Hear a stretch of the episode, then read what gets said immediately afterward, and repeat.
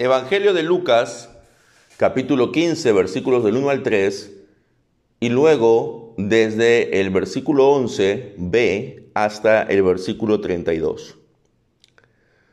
Todos los recaudadores de impuestos y los pecadores se acercaban para oír a Jesús, y los fariseos y los doctores de la ley murmuraban, Este recibe a los pecadores y come con ellos. Entonces Jesús les dijo esta parábola. Cierto hombre tenía dos hijos, y el menor de ellos le dijo al padre, Padre, dame la parte de la hacienda que me corresponde. Y él les repartió sus bienes. No muchos días después, el hijo menor, juntándolo todo, partió a un país lejano, y allí malgastó su hacienda viviendo perdidamente. Cuando lo había gastado todo, vino una gran hambruna en aquel país y comenzó a pasar necesidad. Entonces fue y se acercó a uno de los ciudadanos de aquel país y él lo mandó a sus campos a que apaciente a los cerdos. Y deseaba llenarse el estómago de las algarrobas que comían los cerdos, pero nadie le daba nada. Entonces, volviendo en sí, dijo, ¿cuántos de los trabajadores de mi padre tienen pan de sobra? Pero yo aquí muero de hambre. Me levantaré e iré a mi padre y le diré, Padre, he pecado contra el cielo y contra ti. Ya no soy digno de ser llamado tu hijo. Hazme como uno de tus trabajadores. Levantándose, fue a su padre. Cuando todavía estaba lejos, su padre lo vio y sintió compasión por él, y corrió, se echó sobre su cuello y lo besó. Y el hijo le dijo, Padre, he pecado contra el cielo y contra ti, ya no soy digno de ser llamado tu hijo. Pero el padre le dijo a sus siervos, Pronto, traigan la mejor ropa y vístanlo Pónganle un anillo en su mano y sandalias en los pies. Traigan el becerro engordado, mátenlo y comamos y regocijémonos. Porque este hijo mío estaba muerto y ha vuelto a la vida, estaba perdido y ha sido hallado. Y comenzaron a regocijarse. Su hijo mayor estaba en el campo, y cuando vino y se acercó a la casa, oyó música y danzas. Llamando a uno de los criados le preguntó qué era todo aquello. Y él le dijo, Tu hermano ha venido, y tu padre ha matado al becerro engordado, porque lo ha recibido sano y salvo. Entonces él se enojó y no quería entrar. Salió su padre y le rogaba que entrara. Pero él le dijo al padre, Mira, por tantos años te he servido, y nunca he desobedecido ninguna orden tuya.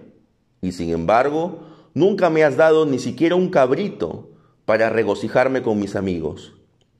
Pero cuando vino este hijo tuyo, que ha consumido tus bienes con prostitutas, mataste para él el becerro engordado. Y su padre le dijo, Hijo mío, tú siempre has estado conmigo, y todo lo que tengo es tuyo. Pero era necesario hacer fiesta y regocijarnos, porque este, tu hermano, estaba muerto y ha vuelto a la vida. Estaba perdido y ahora ha sido hallado. Amén. Vamos los primeros versículos del capítulo 15 con la parábola. Nos damos cuenta que la parábola estaba dirigida a los líderes religiosos y a los fariseos. A veces se toma esta parábola como un cuento moralizador acerca de que tienes que cuidar bien tus bienes, de que debes respetar a tus padres, y se pone al hijo pródigo como el malo de la película. Bueno, justamente esa sería la actitud de los fariseos. El objetivo de la parábola es poner al descubierto la autojusticia de los fariseos y de los doctores de la ley. representados en un personaje de la parábola.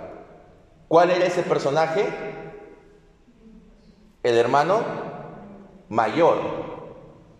El hermano mayor está representando aquí a los líderes religiosos, aquellos que señalaban a los pecadores notorios, aquellos que estaban buscando autojustificarse, aquellos que, como dice en el versículo 2, murmuraban y decían, este, por referirse a Jesús, este recibe a los pecadores y come con ellos. Entonces, los fariseos, ellos se cuidaban mucho de guardar la ley. Y para esto habían añadido tradiciones a la ley, para evitar por cualquier medio de quebrantar la ley, aunque sea en lo más mínimo. Y ellos se jactaban ante esto. Igualmente los escribas, que son los que interpretaban la ley de manera oficial, ellos también se jactaban del conocimiento que tenían de la ley y de que la aplicaban en sus vidas. Y en contraste, pues había un grupo de gente que no parecía importarle mucho el guardar la ley. Y entonces los fariseos y los escribas siempre señalaban a estos como gente despreciable. Y lo interesante es que esta gente despreciable iba a escuchar a Jesús. Entonces, nos podríamos preguntar, ¿por qué pecadores notorios recaudadores de impuestos que eran pecadores, se, les veía como traidores porque colaboraban con Roma y además cobraban en exceso. ¿Por qué esta gente iría a escuchar a Jesús? ¿Cuál era la diferencia entre la enseñanza de Jesús y la enseñanza de estos líderes religiosos? ¿O cuál era la diferencia en la actitud más que en la enseñanza. Jesús también predica arrepentimiento. Esto lo podemos ver desde el inicio del Evangelio. Si nos vamos a Marcos 1.15, dice, el tiempo se ha cumplido y el reino de Dios se ha acercado. Arrepiéntanse y crean en el Evangelio.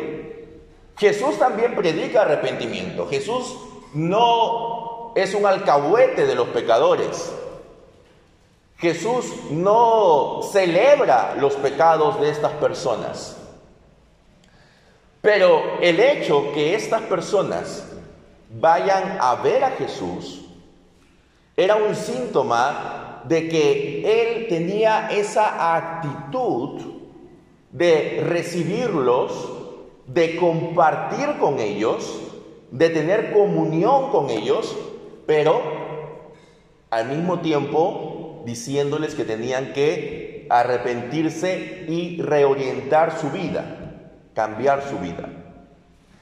Y entonces, claro, esto es una línea muy fina, porque si tú te vas a reunir con gente que es notoriamente pecadora, entonces hay la tentación de involucrarte en las cosas que ellos hacen.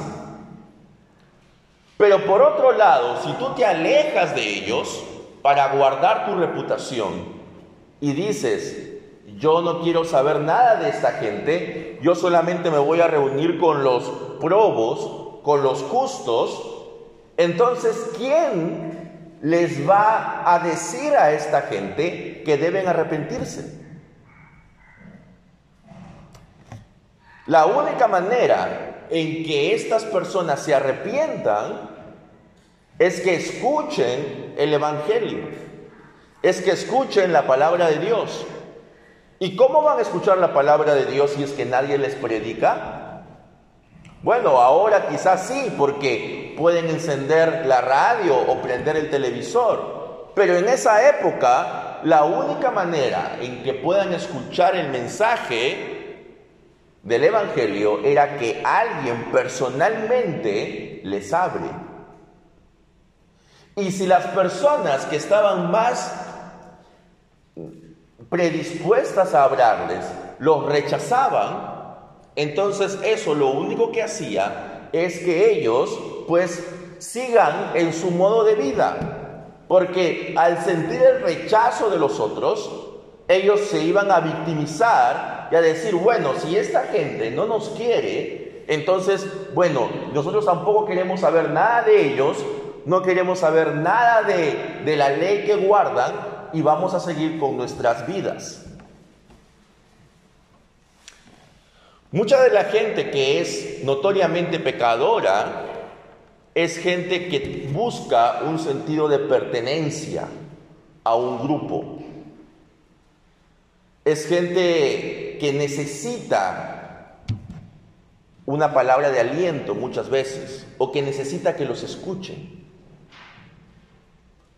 Si nosotros analizamos la gente que está metida en cosas delictivas, en cosas ilegales, Muchos de ellos vienen pues de trasfondos difíciles, de familias quebradas. Y entonces, al no recibir un apoyo emocional de quienes deberían recibirlo, de la iglesia, del colegio, entonces encuentran refugio en quién? en el vago de la esquina. El vago de la esquina sí les da ese compañerismo, sí les da ese sentido de pertenencia a un grupo. Y entonces ellos se sienten bien allí. Y por supuesto luego ya empiezan a cometer actos delictivos. Entonces, si la iglesia fuera a estas personas con una actitud, más que de señalarlos, con una actitud de exponerles el Evangelio, varias de estas personas se arrepentirían. Y sabemos por testimonios que así ha ocurrido. Pero para eso tenemos que ir con una actitud más que de juzgarles, de incluirles, de recibirles. Porque el Padre así recibe al hijo menor. Y ahora vamos a ver lo que hace este hijo menor. Este hijo menor sabía que iba a recibir solo la tercera parte de la herencia, porque dentro de la ley el hijo mayor recibía el doble de la herencia. Entonces dijo, bueno, de repente, no sé cuándo mi padre va a morir, de repente falta mucho tiempo todavía, y para lo que voy a recibir, que no es mucho, no, mejor lo quiero gastar ahorita. Así que le dijo, papá, dame la parte que me corresponde de una vez. Cuando él le dice esto al padre, él prácticamente le está diciendo, oye, ojalá que te mueras ya pronto. Porque la idea era de que los padres repartían la herencia o se repartía la herencia de los padres solo cuando esta persona moría o cuando ya estaba próxima a morir. Y siempre era iniciativa del padre el hacer esto. Entonces cuando el hijo le dice, quiero mi parte, le está diciendo, mira, yo no quiero saber nada contigo. Yo quiero vivir mi vida por mi cuenta. Entonces, el padre, a pesar de esta falta de respeto, ¿qué hace el padre? Le entrega la parte que le corresponde al hijo. ¿Y el hijo qué hace? Pues vende esa parte, la convierte en efectivo y con esa plata se va a disfrutar de la vida. Y se la gasta pues en los placeres ¿no? de la vida. Pero cuando tú, aunque tengas una buena cantidad de dinero, pero no trabajas y gastas y gastas, va a llegar un momento en que ese dinero se acaba, ¿no? Y como dice el hijo mayor, al final parece que este hombre era aficionado a las prostitutas. Entonces ahí le costaba esa, esas costumbres que, tenía. Entonces, pues llegó un momento en que ya no tenía nada. Y estaba en un lugar alejado de su familia y de su comunidad. No conocía a nadie, no tenía plata. ¿Y qué le quedó por hacer? Pedirle a una persona para que cuide a sus cerdos y les dé de comer. El cerdo era considerado un animal impuro por la ley, así que ningún judío debería acercarse a un cerdo menos aún darle de comer, y menos aún querer compartir la comida del cerdo. Tenía tanta hambre este hombre que quería comer lo que el cerdo comía. El cerdo comía mejor que él. El fruto del algarrobo comía el cerdo. Entonces, Cuando ya había tocado fondo este hombre, estaba prácticamente en la extrema pobreza después de haber sido hijo de un gran hacendado, dijo, acá estoy perdiendo el tiempo, porque uno de los trabajadores de mi padre, cualquiera de ellos, tiene para comer y come bien, y yo aquí estoy comiendo lo del cerdo. Entonces, lo que me queda es ir donde mi padre y yo sé, yo sé que he hecho mal, así que yo le voy a pedir que me trate como a uno de sus trabajadores. Y con eso al menos tendré una mejor vida de la que tengo ahora. Y como es mi padre, supongo que no me va a votar y me tratará como a uno de sus obreros. Y cuando él regresa con el padre, dice que cuando todavía estaba lejos, el padre ya lo vio. Eso podría darnos a entender que el padre siempre tenía la esperanza de que el hijo regrese. Estaba atento a cualquier eh, pista que pudiera tenerse sobre el hijo.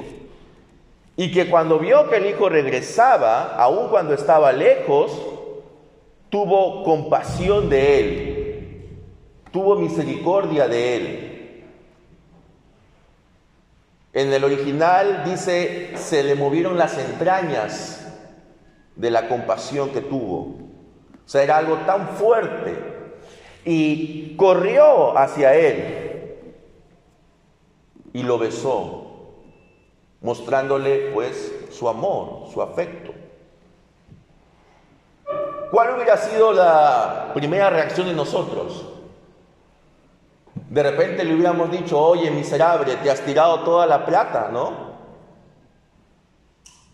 Y ahora vienes sin nada. De repente hubiéramos, lo hubiéramos esperado con la correa en la mano. Pero ¿cuál fue la reacción del, del padre? dice que corrió hacia él, se echó sobre su cuello y lo besó. Y el hijo le iba a dar, le iba a decir el discurso que ya tenía preparado, de que lo acepte por lo menos como trabajador, y el padre ni siquiera le permite que termine su discurso y ordena inmediatamente que lo vistan con la mejor ropa, que le pongan un anillo en su mano y calzado en sus pies. El anillo era símbolo de la familia. Cada familia tenía un anillo, entonces era símbolo de que era su hijo, no era un trabajador. Y el calzado era símbolo también de que era un hombre libre, porque los esclavos por lo general ellos eh, iban descalzos. Entonces, lo que está haciendo con esto, le está diciendo, tú vuelves a ser mi hijo, tú no vas a ser un trabajador. Y entonces, ¿qué pasa? El hijo mayor estaba trabajando. El hijo mayor siempre había hecho las cosas bien. Siempre había tratado de portarse bien. Había cuidado los negocios del padre. Se esforzaba en ser un buen hijo.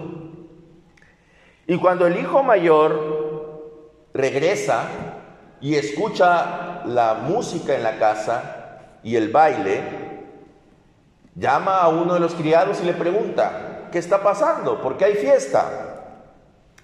El criado le responde, porque tu hermano ha vuelto y tu padre ha ordenado matar al becerro gordo, ¿no? De repente, tenían preparado este animal para grandes ocasiones, porque lo ha recibido sano y salvo.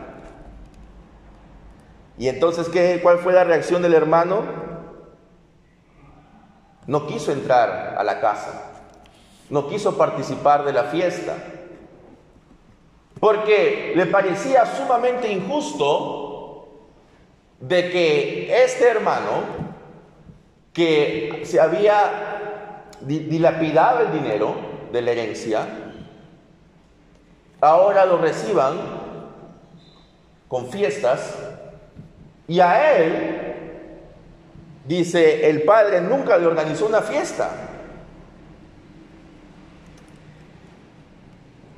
Y entonces, el padre, ¿qué le dice? Hijo mío, tú siempre has estado conmigo. Todo lo que tengo es tuyo. En otras palabras, simplemente tú, si querías hacer una fiesta con tus amigos, me lo hubieras pedido. Todo lo que yo tengo está a tu disposición. Y yo te quiero como hijo, pero también quiero a tu hermano. Y era necesario hacer una fiesta por él, porque tu hermano estaba muerto. Obviamente no se refiere a que estaba muerto físicamente, sino a que la relación entre este hombre y su padre y toda su familia y toda su comunidad, esa relación se había roto. Pero ahora se ha, revivido, significa que ha vuelto a ingresar dentro de la familia y vuelve a ser el hijo de este hombre se había perdido y lo hemos hallado. Entonces, esto muestra, hermanos,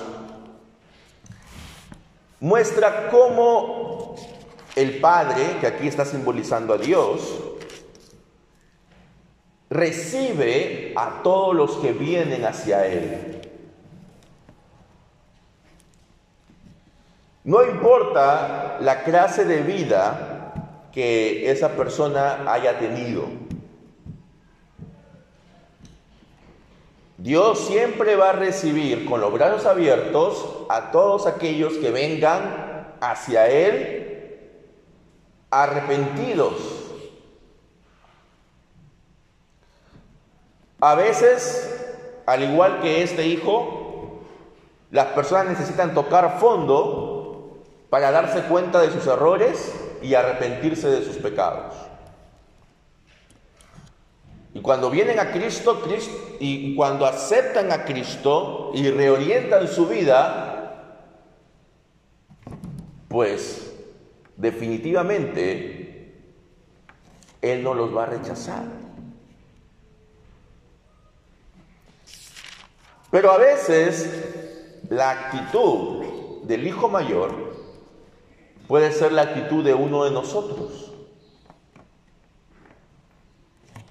Y decimos, ¿y esta qué hace acá? Esta que ha estado con todo el barrio, ¿qué hace acá?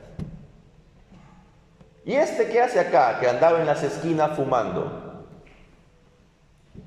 ¿Y este qué hace acá, que ha sido un estafador? Entonces, naturalmente, podemos tener esa reacción. Es natural que podamos eh, compararnos, ¿no? Y decir, bueno, yo he estado desde siempre en, los, en las cosas de Dios, he tratado de guardar la palabra de Dios, pero estas personas no. Y me parece raro que estén acá. De repente querrán algo. De repente tienen algún tipo de interés por estar aquí, han venido por algo. Entonces, nosotros empezamos a actuar de manera prejuiciosa y no sabemos si es que realmente quizás estas personas se han arrepentido. Y al arrepentirse, pues vienen a la casa de Dios. Entonces, cuando veamos a alguien que de repente ha tenido una vida muy lejana de la moral cristiana, y lo veamos en medio del pueblo de Dios, en lugar de que se nos levante sospechas, deberíamos llenarnos de alegría, porque era una persona que estaba muerta, pero ahora ha vuelto a vivir. Y si bien es cierto, porque tampoco podemos ser ingenuos, es cierto de que algunos arrepentimientos no son sinceros. Eso le corresponde decir a Dios y no a nosotros. Entonces, nosotros si vemos a alguien que al menos externamente muestra un arrepentimiento, nosotros tenemos que aceptarlo y recibirle como parte de la familia de Dios. Los cristianos creemos en la restauración, creemos en el perdón, pero previo arrepentimiento. Aquí no es de que el padre se fue a buscarlo al otro, al otro lugar donde había ido el hijo. ¿No?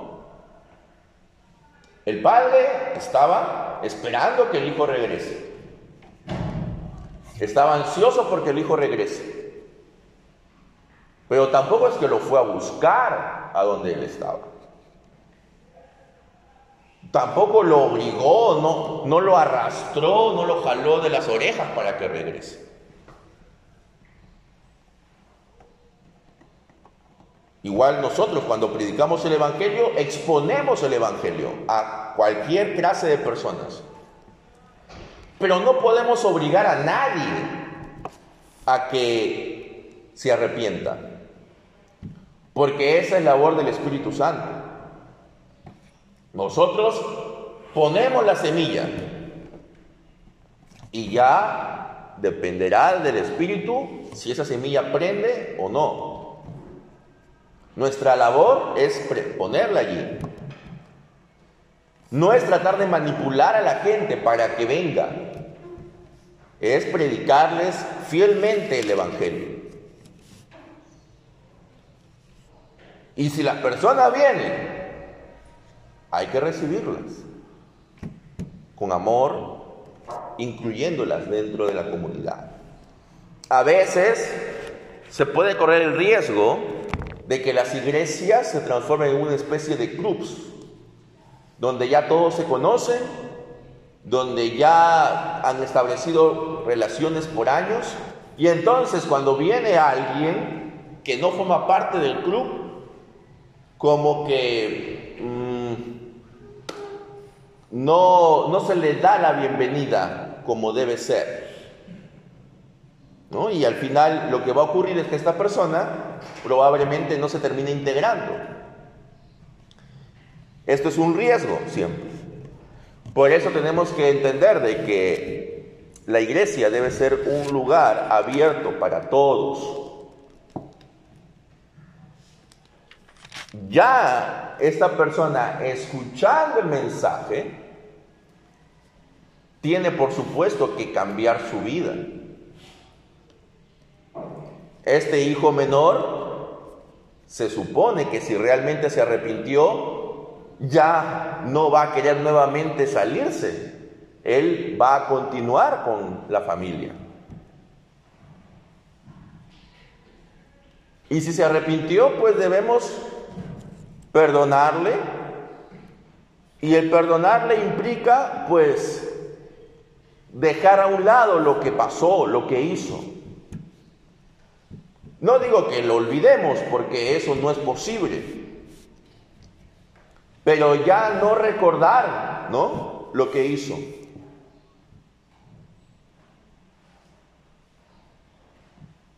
No es como, por ejemplo, si a veces un esposo, una esposa es infiel y el, y el, cónyuge lo perdona, lo perdona, pero cada cierto tiempo le recuerda su adulterio. Entonces, eso realmente no significa que no lo ha perdonado de verdad. Por supuesto, la imagen del adulterio va a estar en su mente, pero si lo ha perdonado ya no tiene por qué echarle en cara esa situación. Lo mismo pasa con el padre aquí. El padre no tiene ya que recriminarle lo que hizo el hijo. Tiene que mirar hacia adelante. Nosotros ya no podemos recriminarle a la gente por lo que hizo en su pasado. Tenemos que mirar hacia adelante. Por supuesto, si su pasado, si lo que hizo en su pasado tiene consecuencias legales, tendrá que responder por ellas. Pero nosotros no tenemos por qué recriminar.